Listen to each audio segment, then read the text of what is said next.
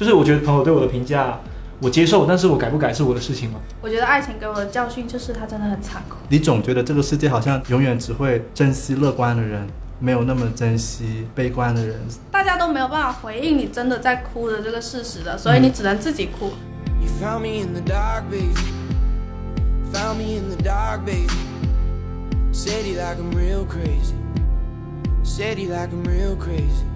大家好，欢迎来到不把天聊死，我是仙草。我是 Blake，我是阿车，前阵子我们进行了一场直播，不知道你有没有看？没有看也没有关系，我们准备了一期语音回放。今天呢，我们是把直播上面聊的那些动情时刻做了一个集锦，是吧？但是因为直播聊了很久嘛，所以我们只能精选其中的一部分，希望你们会喜欢。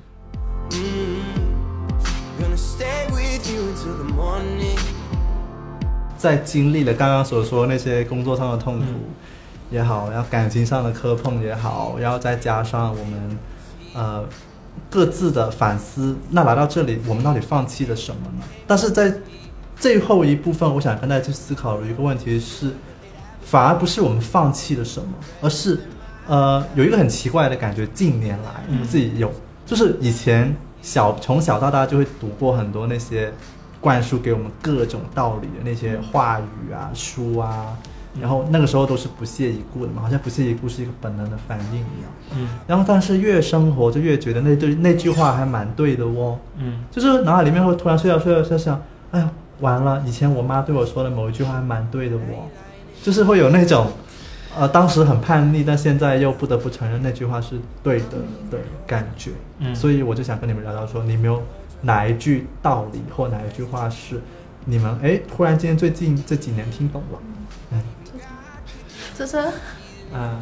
每一个不成起舞的日子都是对 对生命的辜负。这个开玩笑，开玩笑，开玩笑。没有没有没有没有，主要是最近这句话不知道为什么在我脑海里面循环了很久，很想说这句话，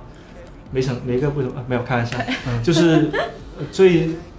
听懂的一句话吗？嗯其实是小时候一个叔叔长辈跟我说的一句话，当时我觉得他很老土那句话，但是我现在越来越懂了。嗯是一句粤语来的，但是我可以给大家翻译一下，叫做，呃，叫做什么？学学好功夫等运到，OK，猴猴功夫挡稳兜。啊，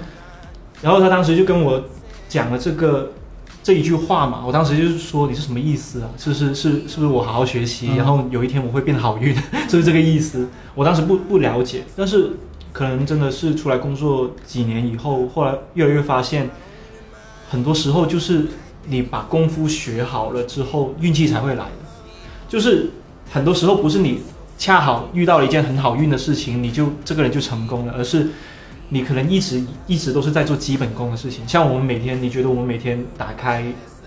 就是打开同一部电脑写，打开同一个文档，我们写这些东西有什么意义吗？对于我们来说，其实我们有时候很难讲它意义是什么，但其实这些都是基本功，这些都是每天都在累积的一些东西。可能大家现在正在看直播的很多人，每天都在重重复着一些机械的工作，但你们可能没有意识到你们正在学功夫，这可能是一个基本功，达到某一天，突然间运气就来了。嗯，然后他说到一个很重要的点，就是说很多人一辈子都可能没有好运，就是可能一辈子都等不到那个机会，但有些人一辈子可能等到那个机会来的时候，他的功夫可以支撑着他抓住这个机会，这就够了。啊这就够了。然后我在想说，其实我一直以来我的人生都是这样的呀、不是从来不是因为我哪一次好运了我就过关了，没有的，都是因为我在前面积累的这些东西，让我等来了这个好运的。嗯，所以我最近一直疯狂的在那个编辑群里面跟大家说，越努力越幸运，大家都翻大家开始翻白眼，但是我会觉得确实是真的呀，就是你不努力的话，运气是不会上门找你。嗯，对，我想起了一个东西，其实跟你这个很有关系，就是支撑你这个例子的一个故事，就是，呃，最近有一个蛮多人关注的一个模特，是一个六十岁的一个，就是很非常非常非非常稳重的一个阿姨，嗯然后她拍了很多的视频在短视频平台上，然后很多人就在那里留言说，看到你我就不担心老了。嗯就看到你，我就会很期待我六十岁的样子。然后那个记者就去采访本人本尊，就说你看到很多人因为你很期待变老这件事情怎么看？他说他其实很反感。我说为什么很反感？他说你只是看到了我那一瞬间，但是你不知道我其实等到五十九岁都没有实现我的梦想。他说其实我从小就想做模特，嗯，但是第一次去试戏的时候，导演就说不好意思你太矮了。然后他在日本拍过岩井俊二的电影，嗯在九几年的时候还是八几年的时候，但是只是嗯呃配角，嗯拍完就没有继续。他活得非常苦，但是他一直在想，他未来可能还是会有一点点机会，所以他在四十多五十岁的时候，他非常认真的去生活、运嗯动和保持自己的精神状态。嗯他说：“他说你没有，你想想你，他说你如果要说你要期待变老，他说请你自问你今天在做什么，为你未来的变老做过什么。”然后我就觉得虽然有点鸡汤了，但是我会觉得对我来说冲击还是蛮大的。对像你刚刚说的那句是话一样。对，因为我最近看在看李诞的书嘛，他里面讲到一个点，我也挺虽然很老，但是我也挺受鼓舞。他说现在以我们现在的现代科学医学，我们普通人只要没痛没病没痛的话，活到八十岁以上是不成问题的。嗯然后你想一下，我们现在每个人要活到八十年那么长，我们可能极有可能工作到六七十岁，嗯我们才退休。像我们这种这种人就更加是了，就是我们是有一个很坚定的喜欢的东西嘛。所以你在想，你二十岁的时候，你在期待着你六七十岁会功成名就，凭什么？嗯如果你二十岁的时候，你正在做着一件你自己都不知道有没有意义的事情，那你六七十岁的时候，你怎么可能成功呢？就是你没有在给可能未来几十年打打基础的时候，你可能你你越活可能会越迷茫。但是这个他这个这句话不是说让大家焦虑，不是说你现在就要好好努力，而是你要去设想你以后六七十岁的时候想过什么样的生活。你能不能还是像按照现在这种这么自由、那么开心、那么按照自己想法去生活，而不是只是纯粹做一个带孙子的角色？但说的很直接了，但是我觉得很真实。嗯你是想直接还是当个带带孙子的爷爷呢，还是说你还七十岁还有自己的想做的事情？嗯，对，我我想说，你有关于这个话题，你有想起什么话语？你是觉得很深刻的吗？他刚才讲的是工，就是这种你要努力的状态嘛。就是我我想到可能是跟人际关系有关的，嗯就是我不知道我们以前高高中的时候做的有没有有没有做过同一套卷子，就是我记得有一套英语卷子，然后它里面讲的，就是它里面有个完形填空，然后它那篇文章讲的是说，有一些人来到你的生活里面是 for a day，就是一天，然后 for a season，一个季节，然后 for a life 有一生，然后当时就是你每一个空，它根据你后面的描述，你要填，有的是一天，有的是一个季节，有的是一一生。然后那时候你就觉得你只是填过去了，没了。但是我等到工作以后，我就发现啊，原来是真的有一些人，他真的只会来你的生活里面一个季节的。就是我工作以后交到的很多好的朋友，就是我们同事嘛，很多同事，然后大家一起认识，然后关系变得特别好的时候，到了某一个时间点的时候，他突然跟你说他的生活有了一个新的规划，我要去另外一个城市生活了。嗯其实你你会有点不舍得他离开，会觉得啊，你不要离开，你就是我们一起在广州不是很好吗？但是你是没有办法说出这种话的吧？你就只能说祝福你，然后你就把他们送走。然后我那个时候就你就发现，从每天都可以见到他们，然后后来就变成了你只能在微信跟他们聊天，然后再变成你们可能很久一次才能，就是才会想起来要和对方说一下话这种。就发现你们真的就是只有一个季节的联系，一个季度的联系，然后但那个季节很美好，非常好，就是你们一起度过的快乐时间非常好，但是他们就是确实是就只能这样子，我就觉得好像这个就是生活，就是你长大之后才懂得的这句话的道理吧。嗯嗯，但是有也有很开心的地方，就是我现在我本来是一个就是不怎么爱社交的人，然后我就生活在广州这个地方嘛。然后因为我在广州认识的这些朋友，他们又长就是他们去了不同的城市，我就变成那种可能去北京，我会在北京有一个认识的人，去上海有一几个在上海认识的人，这种我就觉得这种也是挺好的，就是嗯你就发现这种人际关系很很奇妙。嗯，这个可能是我现在的感悟。很好啊。突然间进入了就是仙草的 studio 的那种感觉。就是对虽然话题有点被我带伤感了，没有，我觉得你刚刚的那个感受是我很非常非常嗯有同感的。我感觉就之前有跟呃编辑 Rango 有聊过一个话题嘛，就是说你去到一个城市，你有几个朋友可以无条件收留你？哦对，他说那个数字其实是你衡量你自己跟他们关系的一个其中一个标准。嗯，嗯。然后我就心里想，我就是因为我就说，哎呀，我去上海没有收留我，发现天哪，可能没有，就是或者说我没有觉得我好意思去打扰他们的的的的人，然后就说啊，我靠，我要反思一下我自己了，嗯。就会有那种，就偶尔会有那种感觉。然后你刚刚说那个 seasonal 朋友的概念，我觉得就很对，就很美好，季节性朋友，对。对。但是我又很警惕哦，这种很美好的、这种浪漫的话语，我们做这行经常会想，然后是然后第二天该该告别还是告别，该该该痛苦还是痛苦。你你们觉得你们现在学会怎么跟跟别人告别了？拜拜啊！啊，不然呢？要么说中文，要么说英文。对，没有啦，就是告别这种事情。哎，我觉得很多人现在告别都是不辞而别，啊，就真的是不辞而别。你你永远不知道，昨天跟你聊得很开心那个人，第二天他可能就是消失在你生活中，很正常。因为现在现代人被社交网络培养的那种习惯，就是太没有安全感了。你太容易找到一个人的时候，你太也太容易跟一个人失联，就这种感觉共鸣。嗯，真的，你太容易找到一个人的时候，你就觉得说，哦，我随时今天可以找他，明天就可以不找他。但以前不是这样的。我记得我，我记得以前我小学的时候，我的同学是到我家楼下吼我的名字，阿车，阿车，阿车，他要喊三四次我才能下来。就是小时候那种你要找到一个人那种迫切跟紧密联系那种感觉是很强的，但是现在已经没有了。嗯，现在一个人可能突然之间他消失在你生活中，你都不觉得是是一件多大的事情，但其实某种程度上也是一种挺难过的事情吧。所以要，我觉得有有值得珍惜的感情还是要抓住，确实是。对啊，我觉得啊，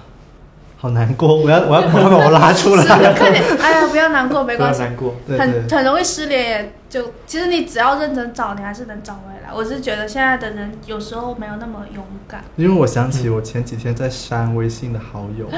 因为我发现了有一些人已经三年以上都嗯没有说过话了，哦我也不知道他们是谁，或者 可能是工作伙伴，我就删掉他们。嗯然后我觉得其实我也是那个不辞而别的本别，在那里嗯对反思一下。其实你没有觉得二十五岁之后你们有不是二十五岁之后，你快二十五岁好我快，25就是你们有没有意料之中或者意料之外的性格的变化？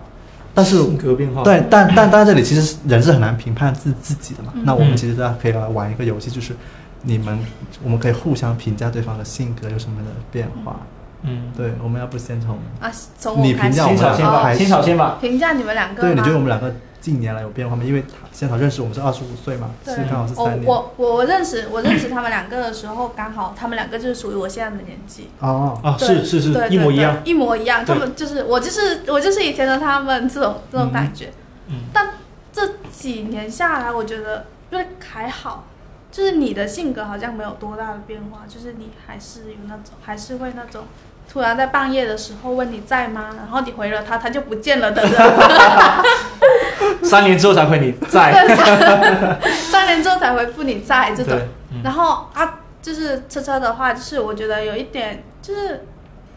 变得变得变得有一点，就是没有那以前那么活泼了吧？啊，哦，真的吗？真的吗？对啊，就有时候你会觉得他的，就是有时候你觉得他坐在那里，就是哦，有一点点性格上的变化，就是他变得很容易很喜欢怼人。啊虽然说就是很喜欢那种开玩笑式的怼人、那啊，怎种么，怎么会变成这样呢？不知道就是今天举天个例子，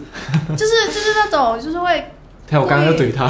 对啊，就是就是那种我我哦，我上次其实我真的有一点点生气，也不是生气，我就是难受，很想骂他、揍他的那一种，拳发头生了什么硬的。？我想知道。他就是，我就跟他说，我我我就那天画了六个画，就觉得自己画的特别好，特别开心，特别喜欢，然后我就发了朋友圈，然后他就坐在我旁边，然后因为他每次自己发了朋友圈，他都会跟我说，他说他说现在我发了朋友圈，你快去给我点赞。然后我就说好哦，我就给你点，然后就给他点了。然后那天我就跟他说，我说阿车，我我说我说我说阿车，我刚才发了朋友圈，你快去给我点赞，我觉得我画的好好。然后他是那种，他当时可能心情也不好，然后他就是那种，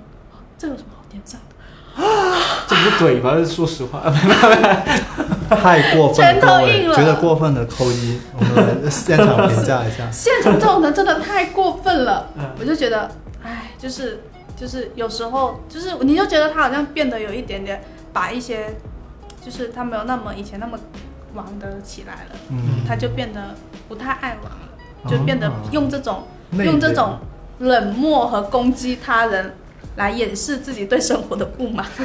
天哪，你很你很尖锐耶！没事没事没事。我们节目有必要为牺牲我们的友谊到这种程度吗生活最大的改变，我跟车车还是很好的朋友哦，嗯，我还是会点赞他每一条朋友圈和微博。哪有？你今天就没点好吗？哦，坏了，特写，他是特写了你那个眼神。特特写我就特写我，没事。但是我觉得我最大的变化就是，我觉得我自己最大的变化就是我听真话的那个承受能力强了很多。那是吗？就我以前就是老老大不小，真话听不了嘛。我以前就觉得自己老大不小了，真话都听不了。但是现在我是觉得听真话吧，对，可以的，没关系。就是我觉得朋友对我的评价我接受，但是我改不改是我的事情嘛，就 尽收眼，对吧？尽收心底。对啊。你觉得你觉得他最大的变化是什么？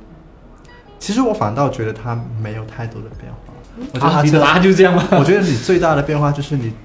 你最大的变化就是你越来越觉得你自己改变了，但其实你没有。好了，这场真的套娃，等一下，我绕一下，就是他觉得他自己变了，但是其实你觉得我觉得他没有。对，我觉得有可能是把怀疑自己。内心的一部分给外露出来，但是你一直是这样的人，真的吗你一直是很很，其实大家觉得，我觉得是倔的人，就是是其实没有那么容易去放弃自己坚持的意见的人。我觉得还是会这样，只是现在你可能会更加的表露给外面的人看哦，但以前你没有那么表露给外面的人。就是我坚持自己意见。对啊，其实我觉得这件事情，呃，这件事情是有可能是因为我们很就很包容的嗯关系，大家他有可能就是觉得他跟你讲这样的话是 OK 的，嗯他他确实觉得你朋友圈没什么好点赞，他可能就这么讲了。确实，你看一下就知道没什么好点赞。没有没有，然后我觉得，还好还好。哎呀，真呃，的是。然后我就觉得说，这其实也是一种亲密的体现嘛。嗯哎呀，我我也我乱说的啊，是亲密了，熟了，熟了，熟了就变熟了，变熟。熟就是。对变熟了对对，所以现在我就很好奇阿车对我们两个怎么看？嗯，哎，我我真的好好准备了这个问题。真的，我先先从谁说？先说先用仙草说吧。啊，嗯我觉得仙草最大的不一样就是，我觉得我觉得我我只能讲的就是感情上的不一样，啊，对于感情态度的不一样，就是爱情是吧？对呃爱情吧，或者呃感情也行，对。然后嗯、仙草其实就是一个以前一直给我的感觉是纯爱嘛，就是刚认识他的时候，他是一个很单纯的，就是 喜欢一个人就是喜欢一个人，他也不掩饰，然后他也不会去想那么多，问那个有些有的没的。但是我觉得他近几年变复杂了很多，就是对于爱情的看法会变得复杂复杂了，就是他没有以前像可能他以前看爱情就是看一个风景，他现在看爱情是看装置，就是这个风景下面有多什么装置，比如说你要路过一个什么样的东西，你可能要克服多少个困难，你才能看到那个风景。他想的是路上的东西，但是他以前只是想看那个风景而已，他现在是想着我路上要克服多少的东困难，我才能看到那个风景。但我觉得这是一个很正常的长大以后的看法，就是一个对于感感情的看法吧。但是有时候我会也会挺，虽然你刚你刚有怼我了，但我还是觉得觉得挺心疼你的。就是有时候会觉得，宁愿你还是当时喜喜喜欢看风景那么简单的一个人，啊都都不愿意你想那么多，路上要克服那么多困难那些事情，哦我觉得还挺辛苦的。有时候，因为这心疼。突然突然不知道怎么回应，是真的，是真的，因为觉得，因为觉得就是确实觉得会挺辛苦的嘛，因为你知道一些残酷的事情的时候，就没那么开心了。对啊，我我觉得我我我觉得爱情给我的教训就是它真的很残酷，就是就是以前可能你以前真的觉得，就是就为什么我现在觉得工作以后、可能就是大家有机会校园恋爱的话，可能还是校园恋爱是最好的，就是你不用考虑那么多，嗯然后你到了工作之后，你会想的事情会更复杂了一点，而且一旦你的勇气被就是你的勇气碰了壁之后，其实你会害怕嘛，你就会缩回来。嗯，是，是，就是我觉得可能是这样吧。但这种状态，我可能觉得就是这就是我这个年纪我很真实的一个状态，我暂时也找不到。解决的方法。因为我想起我二十五岁的时候也跟你一样，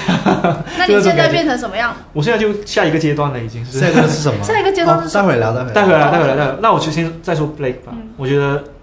哇，Blake 最大的改变，我觉得他发自真心的笑的时刻变少了很多。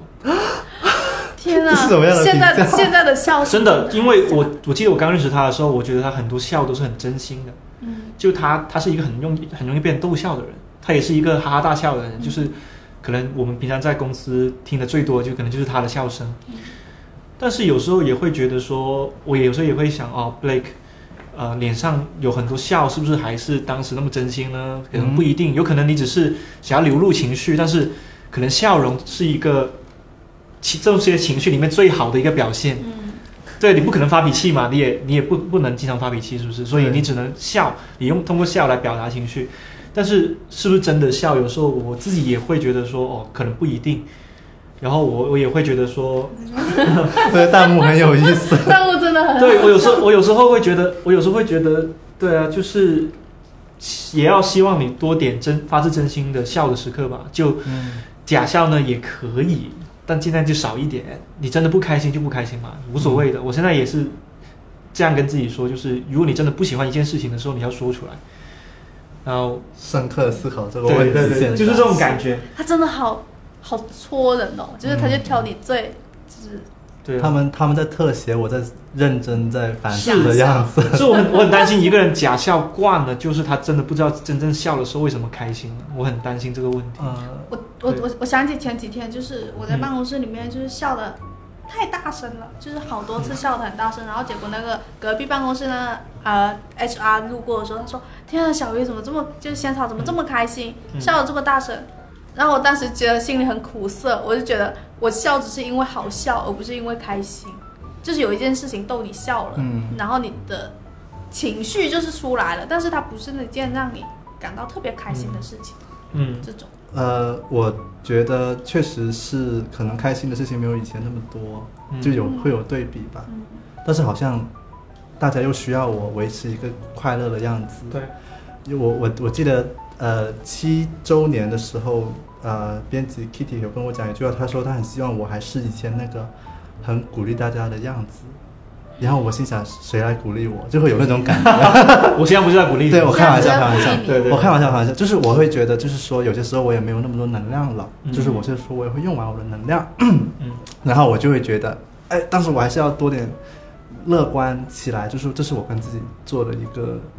期待的那种感觉是。然后就是呃聊起这个，我就心想我可以呃呃讲，就是还是那段心理咨询的时候，他有跟我说，其实你有些时候你很呃，就是要保持一种快乐的感觉或者怎么样，其实是一种。呃，你认为这个世界如果发现了你不快乐，会不接受你，嗯嗯或者说会对你做残酷的事事情，你你总觉得这个世界好像永远只会珍惜乐观的人，没有那么珍惜悲观的人，然后你总觉得这个世界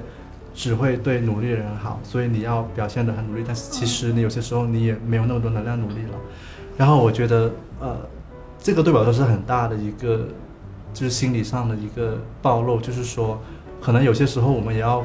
面对很真实的我们，就是偶尔是懒的，偶尔没那么努力，偶尔是是也需要别人鼓励的，就是接受了这一点之后，反而会心里会好受很多。对啊就第二天就会跟朋友说，其实我很难过，嗯其实什么，就是愿意跟别人说，哎，我愿意不开心了，嗯这样。是，其实其实我觉得这个也是我性格上的变化，就是我也开始接受这一点，对，就是就我昨天我昨天在家哭了一场，为什么呢？我？昨天下午 我昨天下午写写写大纲嘛，嗯。然后写从十一点一直到晚上八点，一直写，一直闭，一直写，一直闭，就是、就是你交易榜上去，然后一直不过，一直不过嘛。然后我真的想不出来，我在家里，然后我就坐在家里，然后我当时蓝牙音箱在放音乐，嗯然后当时是真的是崩溃了，一边哭一边想，一边 就是一边哭一边一边一边敲字，然后眼泪一直啪啦啪啦掉。而且是真的是这样子的，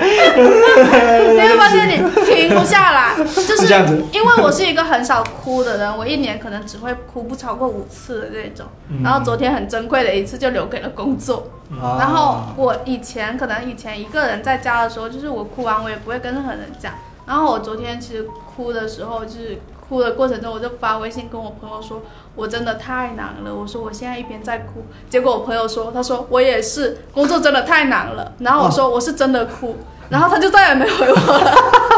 没有人理你这个世界上他。没有办法去回应你真的哭的这个现实，我发现了，就是大家都没有办法回应你真的在哭的这个事实的，所以你只能自己哭。然后哭完之后，我就就是我就发了一条微博，说我今天哭了，今天就是今年最久的一次，好像坏掉的水龙头一样。然后我就发了这么一条微博，我也我也不就是我觉得以前可能会觉得很害怕暴露给别人知道，嗯但是现在觉得啊暴露给别人知道也没有关系了。嗯然后就是我就这样说出去了，然后现在在镜头面前也这样说出去了，因为我觉得真的不世界不会因为说你是一个软弱的爱哭的人就觉得你不行，嗯因为你哭完之后你还得去解决问题嘛。嗯，然后我就觉得大家不要害怕做那种难过的人，就一定真的好走心啊，就是很走心。对，然后然后发了那条微博，就我朋友有一些朋友看到那条微博，然后今天给我发红包让我去喝喜茶，所以你今天赚了多少钱？又哭赚的钱，就我觉得其实没关系啦，就是嗯。哎大家难过就难过吧，嗯。嗯。就是挺好的。好，然后这么走心的情况下呢，就是刚刚其实我们是聊了自己开心事身上有了一些变化嘛，对，然后我觉得，就是我想要我们团队做的直播的样子就是这样子的，就感觉大家都很真、很真诚的在分享自己生活中的变化。对，就是它不是说我们在这里表演，或者说我们强行给你做一些知识，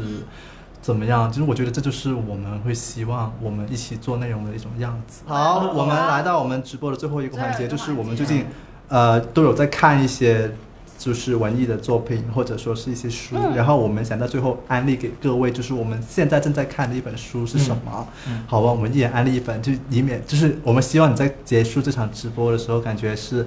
有收获的。然后对的，对。然后我们先从阿车开始吧，你最近安利在看的一本书我最近在安呃最想让大家看一本书，嗯就是李诞的《脱口秀工作手册》。嗯，为什么呢？这本书呢，我觉得非常适合，特别是搞创作的朋友看的，因为我觉得里面有挺多收获的。我看完之后，它其中有个点，我先分享给大家吧，就是他说创作有一件很重要的事情，就是先同步，再引领，然后不断循环。我觉得这是一个非常棒的创作者必须要知道的基本原则，就是。怎怎么说呢？可能有点复杂。什么是先同步？有点有点像我们写文章，一开始我们必须得用一种我们两个是一样的姿态去跟读者交流。就是我不能说我是过来人，我教你怎么说，而是我一开始必须得跟你的话题、跟你正在关心的事情是同步的，我必须得先跟你有共鸣，这样子去开始。再引领是什么意思呢？就是我必须得在这个话题上比你懂多一点点的东西，就是我可能不会懂很多，但是至少我要给到你，我可以引领你这个思想到下一个阶段的一点知识，然后不断循环。他说创作就是在先同步再引领，然后不断循环的过程，我非常同意。我觉得，我觉得所有搞创作的人，特别是刚进新媒体这一行的朋友，其实如果自己稿子没有办法写好，或者说觉得自己写的文章没有人看，很重要的就是大家没有没有同步，或者说同步完之后没有引领。嗯你可能掌握到的东西跟你同龄人是一样的，那你凭什么会成为一位作者呢？这是一个非常直接的问题。然后，包括李诞这本书呢，我觉得看的过程也非常开心，因为他会讲很多冷笑话，OK，就是那种会逗笑你那种风格。啊对，我觉得还挺适合大家去看这本书的。好。仙草呢？嗯，我想推荐的是一本精神分析日记，就是叫《我心里有个小小人》。其实我之前文章里面有写过这本书，然后我为什么很想要推荐这本书给大家呢？是因为我觉得现在